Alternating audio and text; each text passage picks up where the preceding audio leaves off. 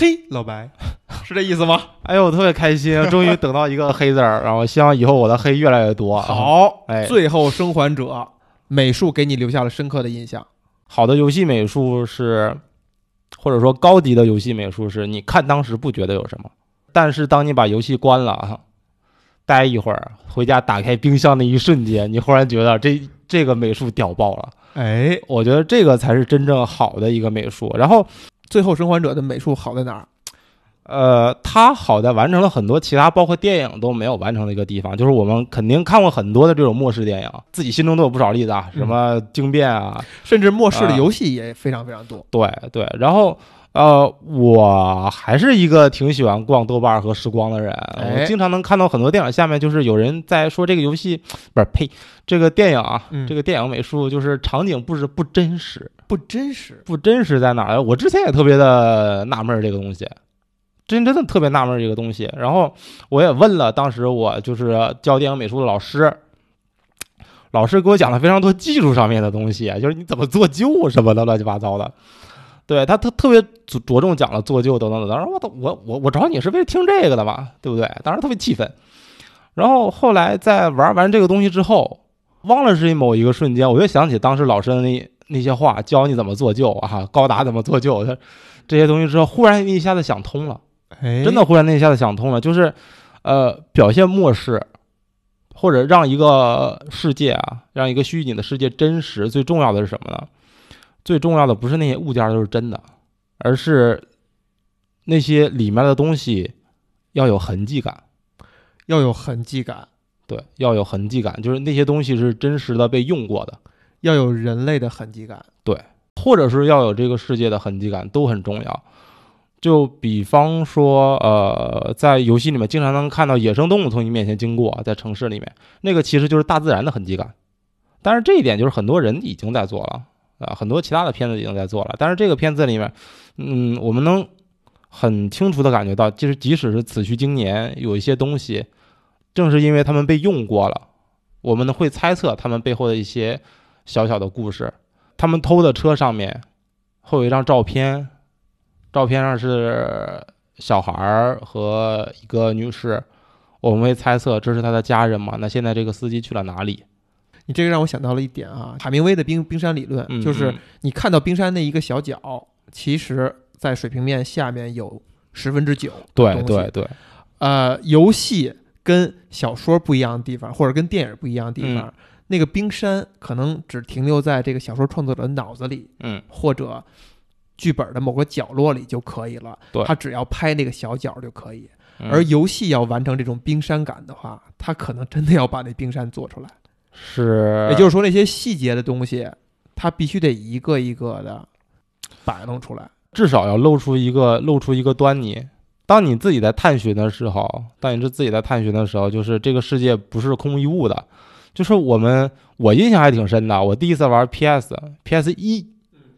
啊，那个时候已经有很多人在尝试这种沙盒式的游戏了。啊，对，有很多了，很多作品，包括一些机甲类的。但是就是世界就是大，你没有什么东西可以探的。对，那个就你觉得特别假，就一个空城。但是这个不一样。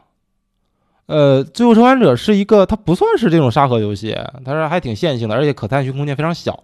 但是你完全相信这个世界是真的，里面就是有无数的人在这里生活过的痕迹。呃，有的时候你会站在那个游戏的世界中央，就是你在那个世界中央去站一会儿，你哪怕闭上眼睛，好像有无数的人就是以极快的速度在你身边在穿行。随着时间流，对，随着时间流在穿行，就像那个快进一样。嗯，对，你描述的还挺浪漫。对，就那下子就是他们生活过的痕迹，而且我是真的，我是真的相信的。呃，里面有 NPC 从我身边经过的时候，身上带着一个奶瓶儿，他身上带着一个奶瓶，一个满腹武装的一个大哥，彪形大汉，身上带着一个奶瓶儿，就非常有那下子让我觉得他之前凶我那几句都 OK，这个就是他就是真实。我在经过一个经过一个小城的时候，就我经过一个小城的时候，然后那个有那拦路杆儿？坏了，坏就坏了呗，对不对？但是我到屋里的时候，我发现那个篝火堆里面那个拦路杆在烧，哎，这个世界要被使用。我觉得这个不光是美术功底的事儿，就是你是一名美术，你真的全身心的在做这个东西，你自己相信它是真的。这个是这个这个游戏里面美术给了我们最大的最大的一个启示啊。然后这个也回答了我当年对老师老师告诉我那套东西的看法，就是东西你要做旧，做就是一个技术上的词儿，但是实际上老师说的是你东西要有使用过。我们看抗日片儿里面的战士，那个衣服军装特别的整齐、崭新崭新的，你觉得这个褶儿都没有。呃，为什么我说《亮剑》啊？即使很多地方就是拍的很糙，但是我仍然相信他们是真的。就是里面的道具其实做的是用心的，枪是旧的，有的枪都是裂的，是吧？衣服也是旧的，脸上是抹炭的，对，这些就是其实都是使用过。你喜欢《最后生还者》它的那个末世的那种大感觉吗？宏观的角度，它有没有什么比较特殊、比较不一样的地方？我想想，还是那句话嘛，就是末世的题材的，无论是电影还是游戏，其实挺多的嗯啊。比如说像辐射什么这种，哇，巨知名的嗯，等等。首先，这个《The Last of Us》它选择这样一个题材，而且又是这么用心的，嗯，奔着艺术那个门走的这样一款作品，它一定必须在这个题材上做一些突破，或者说甚至做一些突破的，去点出一两个可能性，是它可以去突破的地方。首先说是有没有，除了刚才谈的那个做旧，呃再有就是它的这种末世的感觉跟其他的相比，有没有什么额外吸引你的？哦，我觉得它在“末世”这两个字儿啊，这两个字儿的塑造上没有突破。没有突破，啊，没有突破，因为之前我们也见过一些特别完整的作品，对，在表达“末世”这两个字儿上，呃，它顶多就是体验感更强，我自己是这么觉得，它就是体验感更强，包括那个捡垃圾，啊，就是辐射捡垃圾，对，这边这方面也做的挺好的，就是说它的氛围有没有什么额外的东西，就额外的惊喜？从末世这个氛围上很慢。很慢，啊，就是里面的僵尸特别快，里面僵尸会嗷嗷的追你，然后包括里面人也用的都是热武器、热兵器，但实际上你觉得这个世界是慢的，这个世界是慢的，然后，呃，哎，这个可以顺着往下聊后面的东西，呃，这个慢我觉得是刻意营造出来的，就即使战斗的时候非常快，主角身手什么也都还行，但是你感觉这个世界是慢的，它是让你觉得度日如年的。让你觉得度日如年。枯燥、苍白，我觉得这是他在末世塑造上比较成功的地方。其他的一些电影在很明显的，在相对明显的在用一些情节表述这些东西，呃，有的时候会稍稍微有点出戏啊。就是这这这段话可能有点得罪粉丝啊。就比方说《我是传奇》，《我是传奇》里面就是到那个 CD 店里面和那个模特对话啊，看过是吧？啊威尔史密斯，对威尔史密斯的啊，我觉得，然后包括是和自己狗的一些互动，每天呃巡逻跟假人说话等等等等，这我觉得有一些东西是在，呃当然表现的很好，但是我觉得稍微有一点点的刻意在表述这个，你放到今天的语境下，好像确实觉得有点刻意。我觉得在当时我到当时毫无疑问是成功的，在当时你觉得还是哎，这个这个路子还是挺有意思的，还是对的啊，还是有一种特意的让你去意识某些东西的那种路子哈。所以哎，你这个你你你举的例子就很有意思，就为什么我们在当时就觉得特别买账，到现在你甚至有点当反例来举了。呃也没有当反例，呃只是不如而已，这个就是八分儿，啊，生还者可能九分儿，我觉得可能是这个样子。他他肯定就是没有说那个啊太无聊了，实在是，我觉得肯定没有这样，这个就是真的反例。但是那个也是从侧面来表述嘛，就是在我艺术创作里面，越隐晦的越高级，这是肯定的，就没说的才是最大音量最大的。那个那个那个那个那个那个《我是传奇》里面已经非常接近这块儿了，对，但是也有一些的一些个作品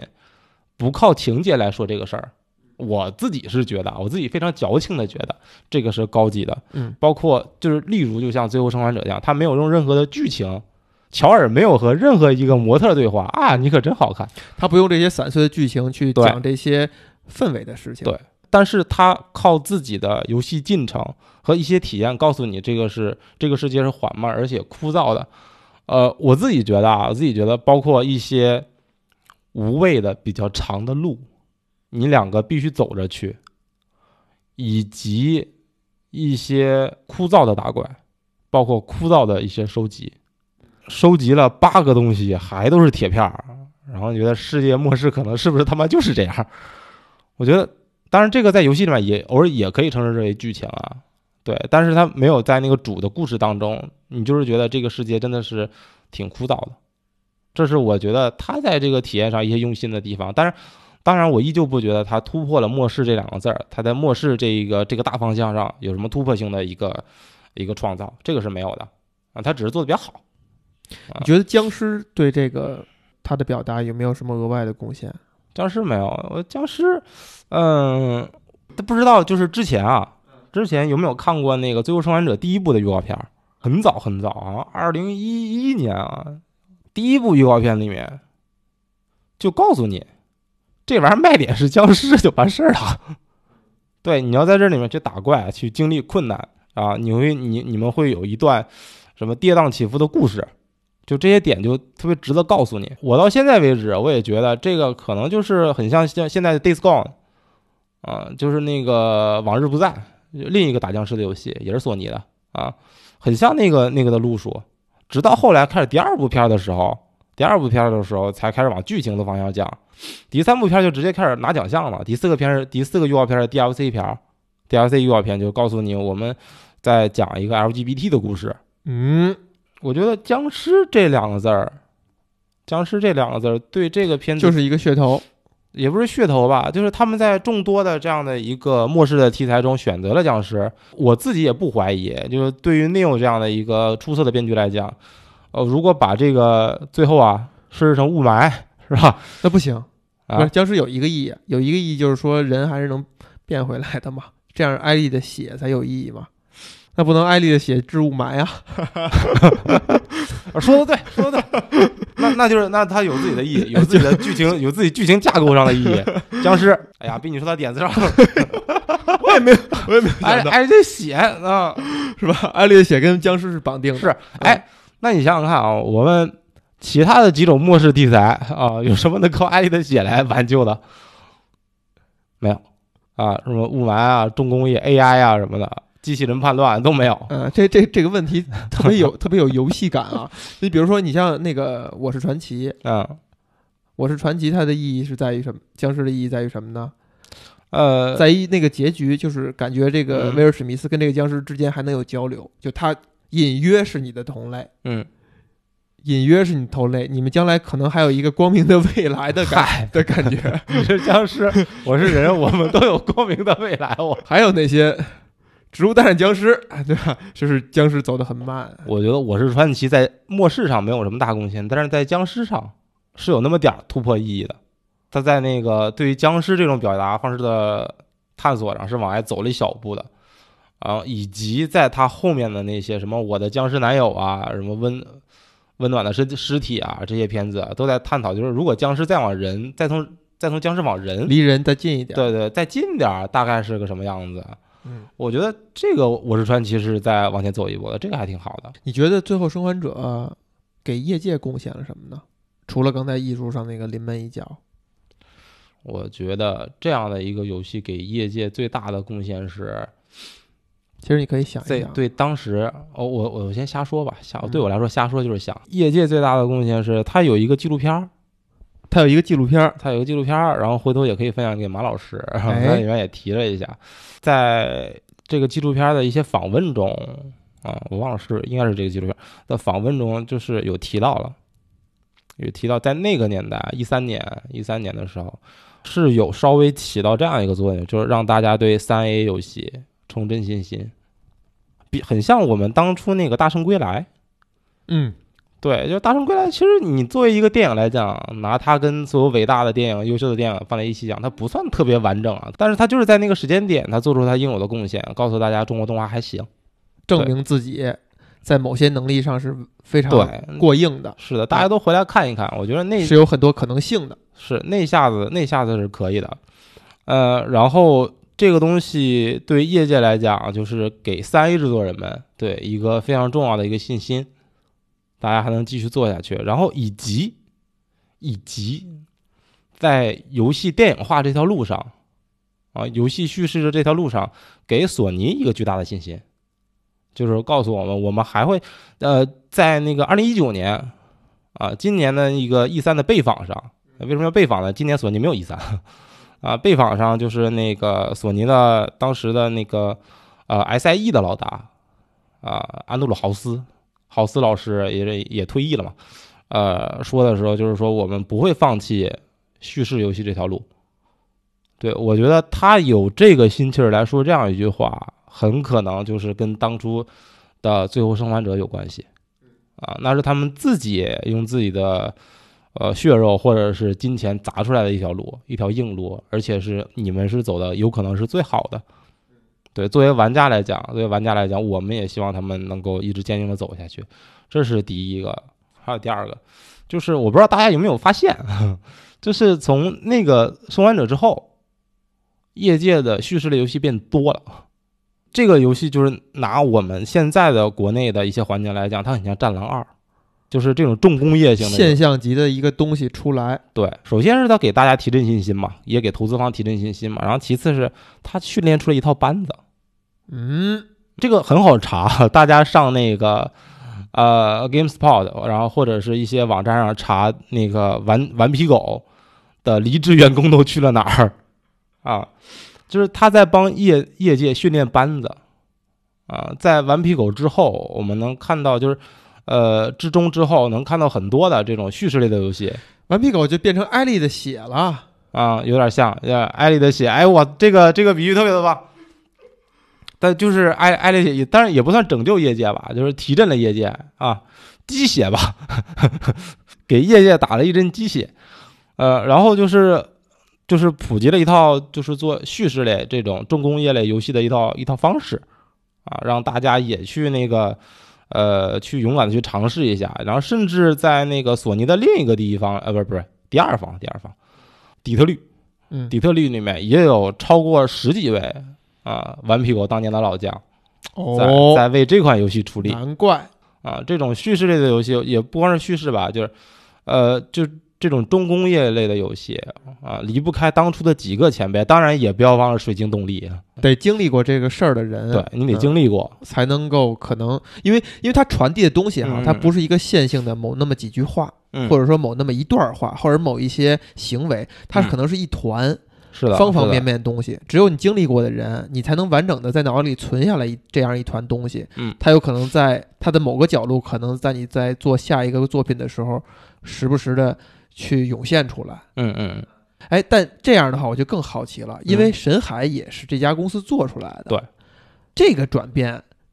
首先你知不知道它是怎么完成的？首先是顽皮狗当年开发了那个一，啊，神海一，呃，然后开又开神海二就获得了空前的成功，然后在立项的时候，立项的时候就组内人马也多了起来，开始分成两队。然后一队去做那个深海三，然后另一队是由当年深海的老将，啊，就是那个 Stanley 和那个呃 Neil Druckmann 这两个人，一个编剧，一个导演，两个是特别好的朋友，呃，去带队做另一个东西。然后他们最开始被任命做的一个东西是什么呢？杰克与达斯特。嗯，啊，然后这哥俩不是特别想做，你知道吗？就，然后说真的，从从现在的眼光来看啊，我们应该也不是特别想玩儿。就如果你要在那个对吧，那个拉斯维斯和那个达斯特里面选一个的话，那不用问。然后这两个老哥就是开始想，我们能不能做一些新的一些东西啊，做一些新的不一样的一些玩法，因为毕竟那个东西之前的那套，对，就是夺宝奇兵那套有点皮，还真是对。然后这两个人就是不约而同的去看了一些乱七八糟的东西，其中包括老无所依。嗯，那时候才看。那时候，那真是那时候，那个时候重新看、重温吧，看了《老无所依》，然后又看了那个，呃，去，真是是看了，不是玩了，看了《生化危机》，啊，然后就误打误撞，两人开始聊，我们能不能做一个这种末世的东西，啊，就是纯粹抱着好玩、好玩的心态，我们能不能做着一个末世、末世这样一个东西？也，你觉得他们那个扣动扳机的那一下是什么呢？嗯，就是他决定，哟。这个项目好的那一下是什么？说出来特别无聊，是因为，呃，他们老大，他们老大说你这个项目行做吧，但是必须要做完。就我我想问的是说，啊这哥俩觉得我们做一个什么？这什么可能是特别简短的一句话，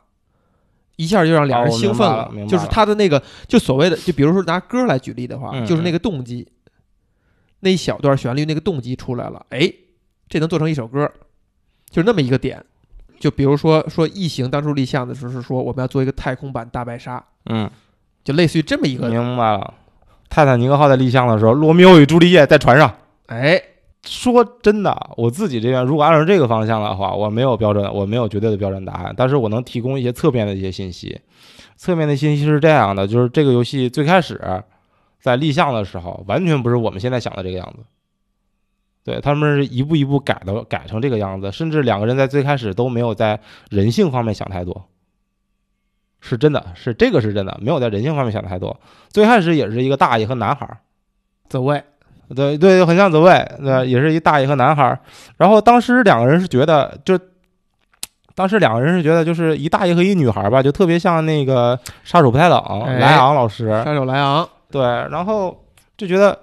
我们自然是一男一女，更容易产生各种戏剧、各戏剧化的一些呃元素嘛。但是这两个人就想想去选择一下父子，但是在努力的去推进这个就是剧情的时候，因为他们的那个游戏设计是剧情前行，发现根本就推不下去。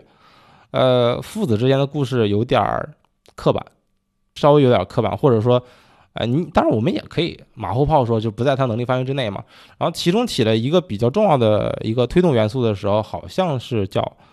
呃 Shelly 嘛，是一个女女女士呃、顽皮狗的一个叫呃情感编剧吧，啊，也是《最后生还者 Part Two》的创意总监。嗯，嗯，就是这个大姐现在站到第一线了。当年也是因为她的关系，制作组决定试一试啊，我们就是弄成一姑娘。我能理解成他们刚开始想就想做一普通打僵尸的三 A 游戏，结果嗯做着做着发现我们可以去奔艺术艺术的方向走了。我觉得基本是可以这么说的，基本是可以这么说的。这也像是上帝直接点了他们一下啊！像像这个事情你觉得是绝望的吗？就如果这个这个事情的真相是这样，你会有一种绝望感。我我不绝望，我不绝望，就是我觉得很多的艺术或者艺术品的产生，都不是因为自己最开始强大的能动性，就包括老白，你会羡慕吗？啊，你会羡慕吗？我无限的羡慕，我无限的羡慕。就是我看过一本书，冯小刚老师的《我把青春献给你》我看了，啊，那本书里面有一句话，就是冯小刚老师总结的，呃，拍电影或者是写故事重要的几条原则，其中有一条，被上帝召唤的创作是无限的，就是他们有一个说法啊，就是夸你写东西写得好，好像被上帝握着握着你的手在写东西一样，就是这样。我觉得很多艺术就是这样，哪怕最开始你想写的就是屎一样，但是你写出来的就那一下子你是被上帝推着走的。包括《教父》，《教父》也是这样啊。我们以前也聊过很多例子，比如说这个呃，圣诞快乐劳劳伦斯先生最后啊结局的时候，那个摄影机突然颤了一下，然后他们觉得拍的不稳，就重新又拍了一条，结果发现还是颤的那一下对，最打动人。然后像梁朝伟回头忽然不知哎，呃不知所言的那一下子，对，有很多很多这一瞬间，当初那个呃巩俐的回头，巩俐的回眸，对吧？所以那《The Last of Us》不是被设计出来的。它不是它不是一个对目标的完整传承，嗯，这句话总结的好。是它是一个不断的探索，不断的探索，然后甚至之前有热心的玩家在解包的时候，发现主主路主图啊，就是那大学也不是主图吧，就是一个特别重要的一个图，那个大学还有另一半儿。啊，因为那另一半儿原来就是一个大型打僵尸斗场，但是不需要了，就是这样，就是这样。但是呃，我觉得呃，但凡能被上帝选中。去推着你走的人，自己是有极高的执行力的。嗯，你得先跟他接上，对吧？对我，我决定我要做到最后。其就是包括这样的例子，在游戏上也也很多啊。那比方说，当年陈星汉老师做的那个，最开始做那个云，对，也不是说我我就要做一大艺术，不是这样，我就要交一作业，是因为我要交作业。因为我现在只能做成这样。是啊，我就就只能做这样，我要交作业，然后就哇一做不得了，很多很多时候是这样，很多是。然后呃，我没有因此而有任何的失望啊，但是我确实非常的羡慕。我希望上帝什么时候也推我一下。在这前提之下，你还会对《The Last of Us》的 Part Two 有期待吗？就如果他的第一作是天时地利人和，嗯或者说是被上帝点了一下的话，嗯。那第二座可能某种意义上会更像是一个流水线上或者工业化生产的一个吧？对一个嗯。一个推动，甚至如果比如说再有 Part Three 啊，那如果构成一三部曲，那就是我们能很想象的那种三部曲，第一幕应该怎样，第二部的时候应该去找自己还是怎么着，第三部应该怎样，你还会有期待吗？还包括现在也发出了很多信息哈，我觉得在上帝的安排面前啊，就是我觉得，我觉得在无数的巧合面前，人的才情是渺小的。很多事情，即使再努力，没有当初被上帝推那么一下子来的妙。我们能举出非常多的例子啊，就是第一挺好的，二三就完蛋了。呃，从这个角度来讲，我当然对 Neil 以及这些人的才华以及顽皮狗的执行力有着百分之一百的认可，但是我依旧非常的，我不说担心吧，害怕、害怕，恐惧这个作品。我觉得只有把这个作品当成生命中一部分的人，才有 才有资格用害怕这个词儿啊。就是我我我我现在告诉你，那个公民凯恩要拍二了，教父拍四啊，是吧？就是教父拍三的这个事情已经发生了嘛，对吧？那是啊，很多人不喜欢，但其实我觉得还，我觉得我觉得也还行，我我觉得我觉得还。可以的。对，就是我我我没有对教父爱的那么深啊，对我就我觉得也还行。然后这个就是很像啊，我我我基本可以确定的是，它不是一个狗尾续貂的作一个东西，它应该是一个优秀的续篇。但我们需不需要它呢？你自己觉得呢？我我是不需要的，我我是不需要的，我不需要这样一个东西啊，我我会出于支持去买一个，但是我不需要它，我不需要这样一个东西，在我心目中，在我心目中，这两个人是最后是两个人在一起了。我希望那一下子在我心目中，就是在我整个的我一生中成为一个定格，就是我害怕，就是就是在一片末世之中，本来是在一团火堆、一团篝火面那个周围坐着的两个人，正在正在谈笑的两个人，然后忽然起身，两人走向各自不同的方向。我我害怕那一下子，那是我在过去呃茫然无措的那三天里面啊累积下来特别珍贵的一个回忆。就是他对你太重要了。对，那那下子对我很重要，那下对我非常的重要。那如果是你想你来想的话，这个东西能往下会怎样发展呢？还是说你就真的是完全不想让它发展？我不知道，我觉得我从编剧的角度来讲，我已经看了好几个预告片了，所有的预告片我都看了啊。然后，哦，我我你有一些猜测了。我已经有些猜测，我没有想到，我没有想到那个哎呃下一座的表现的主题是仇恨，点名了，点名了，已经点名就是就是恨，就是仇恨。我我很害怕，我不知道这个会不会是烟雾弹呢？呃有可能啊。如果你看那个，如果你刚才说的《The Last of Us 一》，嗯其实之前放预告片儿是多少有点烟雾弹的成分在，对吧？是稍微有点僵尸嘛，当然也也算诚实了，也算诚实了，嗯。然后我觉得二，嗯，有可能是烟雾弹，就是其实还是一个充满希望的这样一个作品，但是也不一定。也没必要。如果再讲希望的话，其实也没必要了。对，我觉得讲仇恨的话，最后再给你一发也是有可能的，啊，但是我特别害怕，我特别害怕其中有一个人如果死了，甚至我觉得第二部这样的话，有可能是最大的一个可能性啊，就是乔尔死了，那个谁要为他去报仇，或者再惨一点，谁是谁杀的，呃，我不是特别敢想象后面的 后面的一个故事，所以我自己是害怕的，我自己是害怕的，然后这个游戏是你的圣杯吗？我就算，我我觉得我觉得算我的圣杯，嗯，你会守护它？守守护倒不至于，我欢迎大家来点评它，就包括我在刚刚一连串我可能要聊的劈柴的地方、记得错的地方，我都欢欢迎大家来指正我啊、然后也欢也也欢迎大家说这个游戏的不好的地方，也确实有不少的不足，嗯，你有什么遗憾吗？这游戏我有遗憾，我有有一个小遗憾，我觉得游戏有点难，我觉得游戏在难度控制上有问题。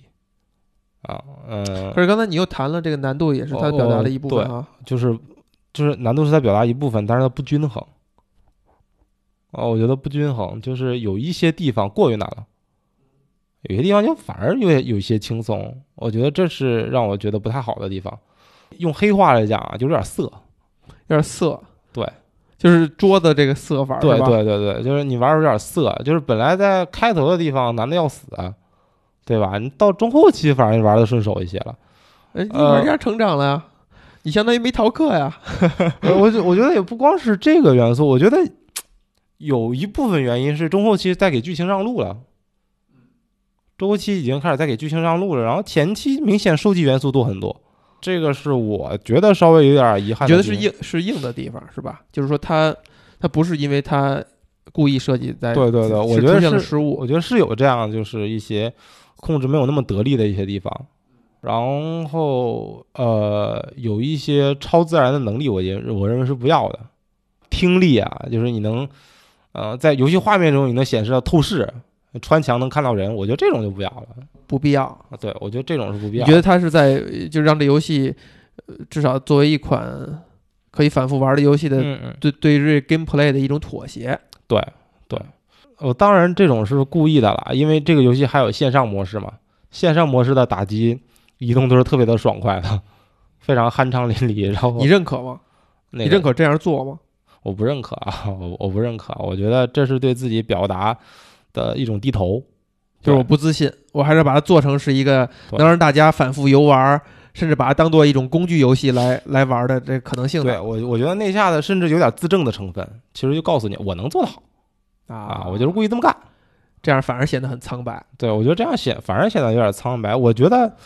呃，我只是我不是说对难度有意见啊，我是那个那个色手那个不均衡是有问题的。我我觉得就是，比方说一些电影在放弃了好看的时候，他可能在追求一些我们就是离我们更更高的更远的一些东西。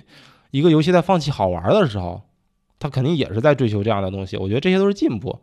但是有些肯定他不是你主动放弃的，你你 他妈就做不到，你没做好，你做不到。对他这个游戏是有点这样的一个地方啊。对，就比方说在一个剧情上，你要爬上一辆卡车，我爬了十几次，那个事儿让我现在记忆犹新。就像那个我在战神一里面，这应该是战神一里面，就爬那个柱子，一个旋转的柱子，我爬了不下三十多次，我爬了好几个小时，我觉得那个都是有问题的。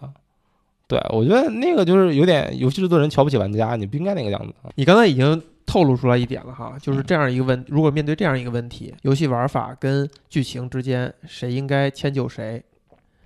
你会回答是玩法应该迁就剧情。嗯，我觉得是这样。我觉得之前大家觉得很多游戏剧情无所谓或者可以跳过，对吧？就是因为播片儿和中间的那种不平滑，对过关是不平滑的。即使就是非常优秀的那种即时渲染技术，已经能让画面就是呈现的几乎是严丝合缝，但是体验上还是有问题啊，就是中间是割裂的。真正好的应该是相互成就的，对，就是你游戏在游玩的过程中，它就是在叙事，顽皮狗一直在往这个方向去努力。就是比方说，在德雷克德雷克四里面，你在市场中间穿梭的时候，每个人都在给你讲话，嘿，你别碰我，尤其你后面那个老头子，然后德雷克会告诉他，你不许嘲笑他。我觉得这个就是一个对情感的一个转述，而且他是在你游玩的过程中，他不是播播片儿啊。然后包括包括刚刚说那个临门一脚，就是拼命摁三角键那一下子，它其实都是在你游玩的过程中去呈现的一个部分。如果啊，我只是觉得，如果游戏游戏人们。呃，努力叙努力尝试叙事的游戏人们，一定要把这两个事儿割裂开，那可能就永远做不好。之前也有很多就是这样的，就是尤其是综合类的艺术形式，在尝试这种融合的时候，都出现了一些问题。比方说，呃，电影刚刚有声音的时候，嗯，是的，开始进音乐的时候，等等等等，都出现过这样的问题。但是后来都会慢慢的融合的挺好的。就不会让我们去做这样的选择，那就是音乐和画面，嗯，哪个应该是更优先的？迁就谁？谁迁就谁？我觉得，嗯不是这样的。对答的漂亮。哎，马老师问的好。之前有说那个游戏里面玩的稍微的枯燥一些，就是故意的枯燥一些的地方，让我稍微的有点投射到那个《风之旅人》，是是让我稍微有点往那个方向。陈星汉的陈星汉老师，现象级的作品对，Journey，呃，为什么呢？就是你在游玩的过程中获得感受，对，那个感受会成为剧情的一部分，没有任何的台词或者画面告诉你啊，现在真荒凉呀，对吧？但是，但是总能把例子举得这么恰当，是，但是你那一下子，你心里是有这个荒凉感的，那种寂寥感你是有的，那种你觉得那种荒？凉感是百分之百的对所有人都有效吗？但当然不是，当然不是。如果百分之百有效，那是几乎是邪教了。嗯，所以啊所以有的时候就需要那一句啊，真荒凉啊，是吧？我相信那个啊，真荒凉呀，肯定是对一些人有用的。对，我相信这样，这也是这个世界丰富的原因嘛，丰富而复杂。我先问嗯这个 Journey 和呃 The Last of Us，你先玩的哪个呀 Journey，？Journey，对对对对，呃，在这个前提之下的话，你还能够被这个 The Last of 么样的打动？能的能的，因为呃，我就直接说的深一点吧。陈星汉老师，我算是远程的亲眼见过一面的一面之缘，非常仰慕，非常仰慕陈老师。呃，陈老师有一个，陈老师之前批评过中国手游是吧？然后呃，他有一个说法我是认的，呃，也是我觉得他非常棒的地方，就是要利用人性的闪光点来赚钱或者来做游戏。我非常的吃这套，并且为之沉醉，为之崇拜陈陈老师。那为什么我在这基础之上，还能去为顽皮狗这么的感动呢？是因为顽皮狗就是 The Last of Us，他没有告诉我要利用人性的闪光点是干嘛，而是他把一切都放开了，让我自己去寻找人性的闪光点，有或者没有，你自己心里去找答案。这也是为什么，呃，我以及我相信有不少像我一样的人，在最后那一刻，就像最开始说的那样，怅然若失。啊，我找到了我丢失的东西。哎，这个是这个事挺有意思啊，一下聊得很深。就因为我当初的感觉呢是说，呃，Journey 给的那个嗯感觉和刚才咱们聊 The Last of Us 最后那个感觉，嗯嗯，好像正好拧过来了。就是 The Last of Us 特别特别中式那个嗯感觉，或者说特别特别儒吧，特别儒特别汉文化的感觉。啊然后 Journey 反而是有点洋。这样一种感觉，直勾勾的把人性给你。就是就是先要就确实要贴在你脸上，就是我我在干这个事情，你来看一看，一点批评的意思都没有、啊明。白明白。因为其实呃，陈星汉可能大家想象他，或者说玩他的作品以后，再看到这样一个人，看到他这个作品的表达以后，你会想象出来一个一个一个陈星汉。嗯，然后你再看他的。只言片语就是讲述描述他构思这个游戏的过程呢，你就会觉得是另外一件事儿，就是或者说这就是人的不一样。嗯，比如说你看啊，老白，咱俩都属于还是比较偏外向的人啊，你这啊你认可吧？认可，我相对认可。你用那种方式去做那样一个游戏，就 Journey 这样的游戏，啊是你想好了，这是一个现在游戏界缺失的一种表达。嗯就如果我去理解的话，比如说这游戏啊，假如假如说它是我做出来的，嗯那可能我就是这么一个思考过程。就我觉得，哎，它可能是一个呃没有被表达过的一个东西，嗯，但可能它真正那个表达是陈星汉一直困困扰他的东西。表达自己的困惑是一个对，就是这就是说，我觉得从不同角度去看这个，就是如果我们是偏开朗的人，我们不被那东西困惑，嗯，因为那个东西我们一直有，明白明白。只是说这个东西是不是值得做出做出做出成一个作品来，嗯表达给更多的人，那是一个完全是想他值不值得做出来的事情。但可能他对于陈星汉来讲，他就是他的困惑，是他一直就多年来的一个思考，多年来的一种纠结或者未完成的一个心愿，他只是顺理成章的把它让它流淌出来而已。然后又回到 The Last of Us 了，你就嗯感觉这个东西就不是他们的一个多年啊困惑的东西，而是机缘巧合，不知道怎么着，我他妈人物就做成这样了，我剧情就做成这样了，嗯，嗯，一下他就厉害了，之内虽然也也也做的非常费劲啊，但是之内相对简单，甚至不依托剧情，呃，这种简单的东西非常直给。我觉得它是那种更适合去呈现，就是直接告诉你一个人性是什么样子的啊，而不是让你自己去追寻一个什么。包括后面的光遇，都是这个样子。甚至在最开始的游戏宣传里面就告诉你人性是怎么应该怎么样的，你去体验是不是这样啊？我去体验啊，是 对。然后顽皮狗它就不会告诉你这样的啊，就告诉你我给你个打僵尸的游戏，你玩玩整个人崩溃了。啊，是一个让你自己去追寻的这样一个过程。这是更高级的吗？啊，我觉得这两个其实谈不上哪个是更高级。对，这两个都谈不上哪个是更高级。但是其实他们两个都是提问，一个是证明，一个是提问，一个是呃问答。对，但但是这两个都是提问，你需要有一个自己的过程，不然你什么都不知道。啊，有一个接纳的过程，有一个你自己去接纳的过程。所以我认为这两个都是高级的。不高级的是什么呢？就是。呃，孔子说这是对的，你也给我复述一遍是吧？朗读并背诵，你这个这个是不高级的，就是让人有主观能动的去体会，这种才是高级的啊！我觉得，我觉得是这个样子的。然后第二是，呃，即使在今天，我也坚持认为，我也坚持认为，That Game 就是那个那家公司，That Game Company，That Game Company 那家公司，还是非常他的表达还是非常个人的，极其个人。然后顽皮狗显然不是，即即使它有一个非常核心的一个编剧，我们能说顽皮狗的剧情也是流水线生产出来的吗？呃，可以，可以，因因为说我们能说最后生还者的剧情也是流水线生产出来的吗？就它是一个工业，啊，是它代表了它代表了这个工业已经进化成能干这样的事儿了，是的，不依托某一个作者的表达，啊，是是是是可以这样讲，这么伟大，这太伟大了吧？我觉得啊，我觉得至少从拿到的讯息上来讲，其实是这样。就其中当然不排除就是 Neil 这个老师这个人啊，Neil Druckmann 这个人自谦的一个部分啊。但是我们看到在 Neil 就是整个人已经投入到《最后生还者》这部游戏的时候，另一个《神海三》依旧保持了非常高的一个叙事水准。对我至少我是能证明，顽皮狗已经在游戏叙事上达到一个流水线的一个一个一个一个高高工业水准，对一个高工业水准了。然后这件事的开头是什么呢？就是 Neil 老师啊，就是我的偶像，嗯，我的偶像的偶像，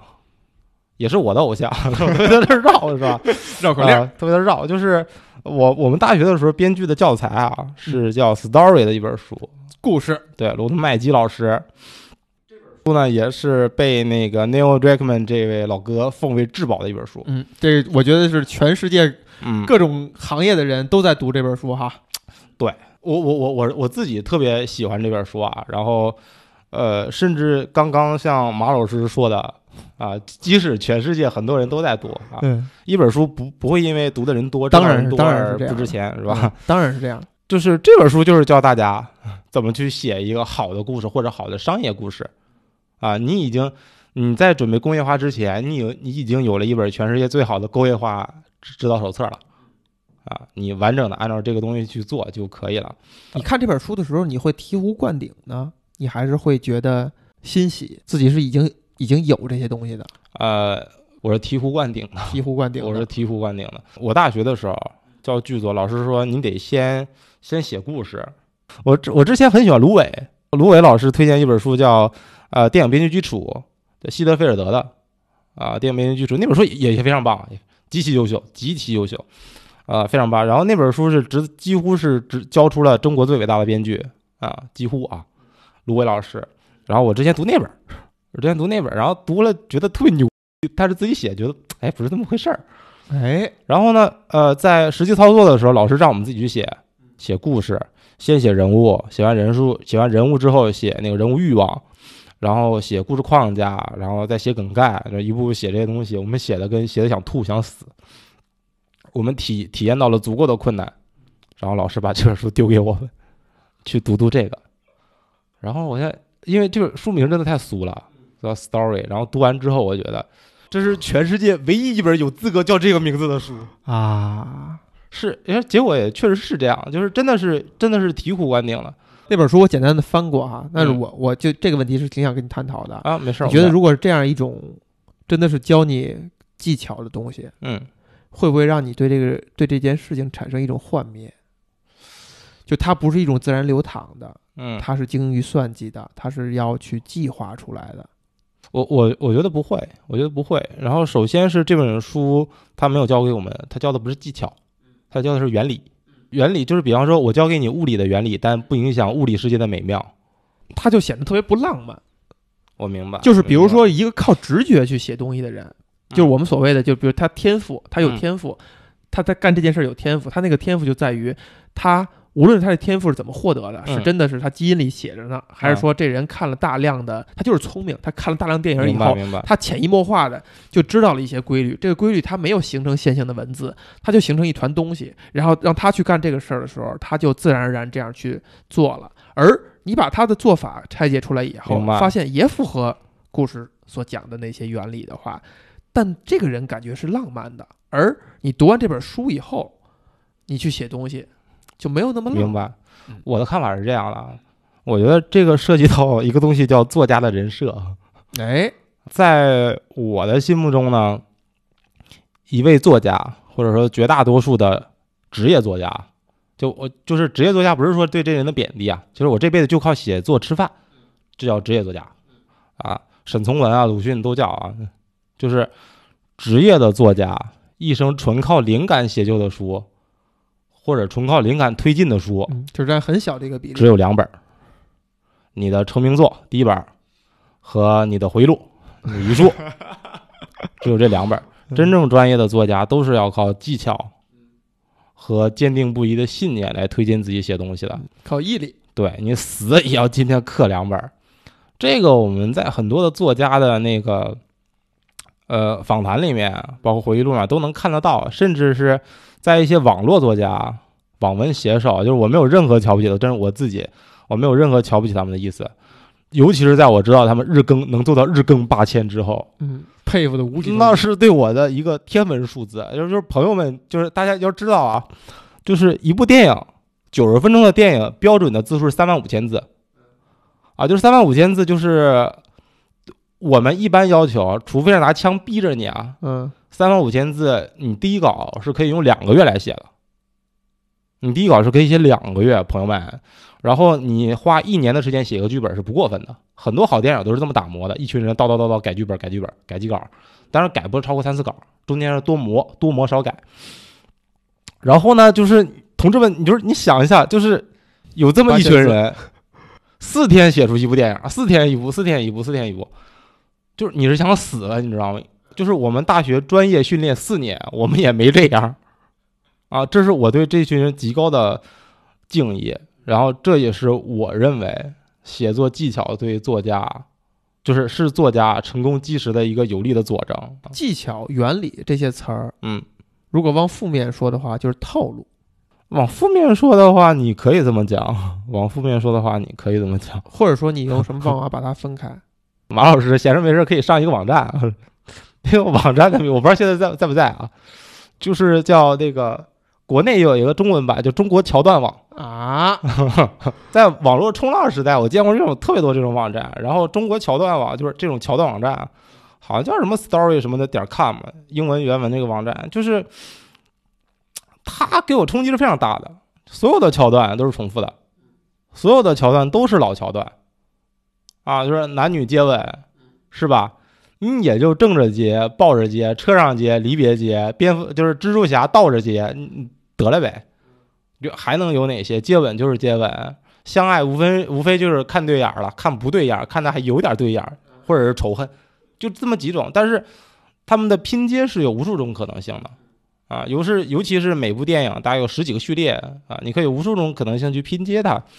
呃，在我心目中，原理包括你刚刚说的一些技巧啊，我们先不说套路啊，因为我刚刚桥段这些就是套路。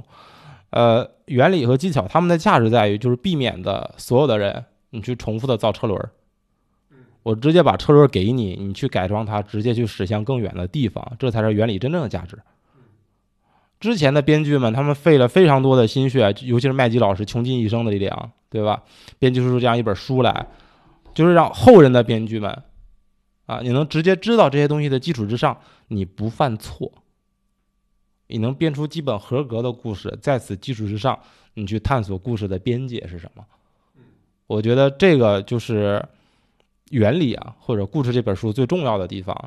这也是《The Last of Us》它能做的很稳的一个地方，就它是一个，它是一个慢慢慢慢一点儿一点儿被弄出来的东西，它不是一个灵感。你刚用了一什么词来着？目目标的什么什么啊目，标的坚定贯彻，还是叫什么？它它不是一个目标的坚定贯彻，对，它是一群一群天赋异禀的人的不断探索。就如果真是把那个 Journey 跟《The Last of Us》比的话，嗯，，Journey 绝对是目标的贯彻，不妨碍他没有看过故事这本书。对，不妨碍，因为他不涉及到，几乎不涉及到什么故事。嗯，但他需要去引导情绪啊。陈星汉有自己的一套通过呃游戏体验来传达情绪的手段，你包括我们去玩王权，它哎。其实也不是不是那种靠着那种电影化叙事，哎讲故事的这种这种手段，但是他也有情绪，嗯，甚至吃鸡有没有情绪呢？也有，